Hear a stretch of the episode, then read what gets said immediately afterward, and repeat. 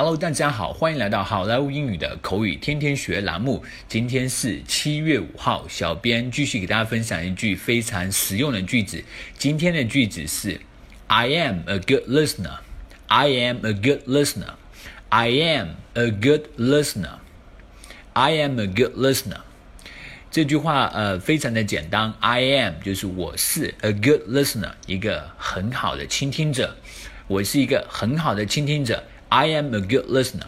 好，接下来我们来看一个 dialogue。Hi Bob, haven't seen you for like centuries. How's everything? Hi Bob，貌似有好几个世纪都没有见你了啊，怎么样？Everything's good，还好。You seem preoccupied. What's going on? 你看起来有心事，发生了什么？Nothing, nothing，没事儿，没事儿。 that sounds absolutely not right. Come on, try me. I'm a good listener. 肯定有事儿，拜托给我说说，我是一个很好的倾听者。Hi Bob, haven't seen you for like centuries. How's everything? Everything's good.